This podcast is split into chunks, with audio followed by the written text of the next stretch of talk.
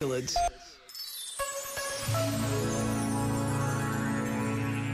Os fogos não param, numa dimensão de violência e destruição que parece inevitável a cada ano que passa. E se o fator natureza é incontrolável, como todos sabemos, precisamos encontrar forma de proteger as nossas florestas, os campos cultivados, as casas, as vidas.